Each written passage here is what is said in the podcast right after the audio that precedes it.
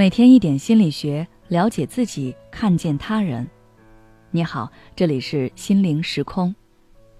今天想跟大家分享的是反向作用：自卑的外表藏着自卑的内心。我读书的时候曾认识过这样一个人，他外表看起来非常自信，有时候甚至是自负。他总是喜欢跟人打包票，说自己没问题。让人感觉所有事情都能在他的掌控之中。然而，每次他都会把事情搞得一团糟。久而久之，大家都认为这个人太过自大、虚有其表。后来，他跟我说过他的一些困扰，我才发现这个人其实并不是自大，而是自卑。他潜意识里的自己是一个成绩很差、家境不好、性格敏感而又无法融入班级的胆小鬼。他想要克服这些想法，变得阳光自信一些，但却在不知不觉中走向了另一个极端。他把自己伪装成了一个自大而又不可一世的人。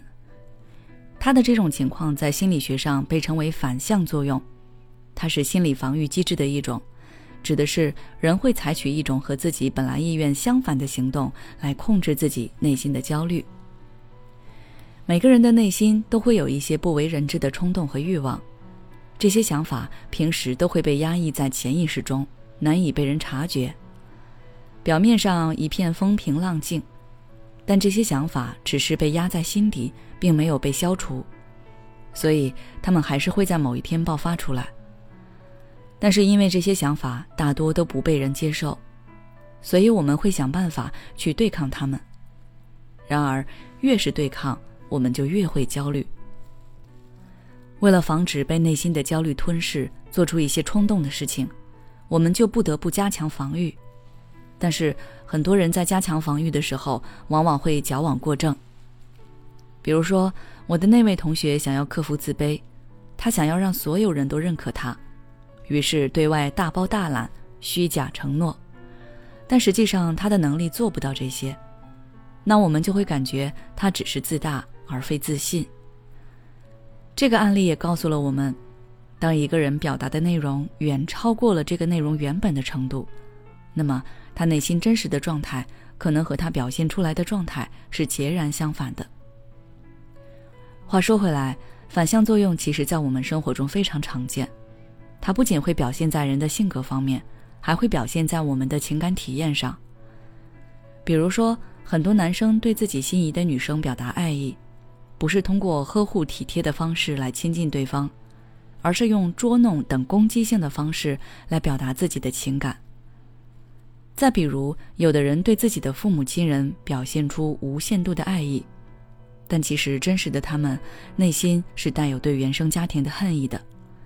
他们不想面对自己和亲人之间的情感矛盾，所以干脆把恨意包装变为过度的爱意。因为我们人需要对自己的行为负责，而潜意识中的一些冲动和欲望是自私的，所以我们会对其进行伪装，把它们往反方向夸大美化，这其实也是正常的。反向作用如果使用得当，在生活中是有利于提升人的社会适应能力的，促进人际关系发展的。但是如果反向作用被过分使用，则会让人在错误的方向上努力。不断压抑真正的自己，做一些违背自己意愿的事情，这样不仅耗费了自己许多精力，还会让自己生活的非常的辛苦，无法获得自己的价值。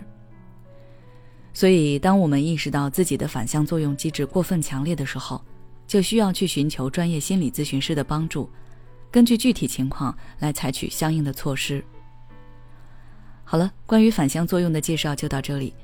如果你想要了解更多有关心理防御机制方面的内容，欢迎关注我们的微信公众号“心灵时空”，后台回复“心理防御”就可以了。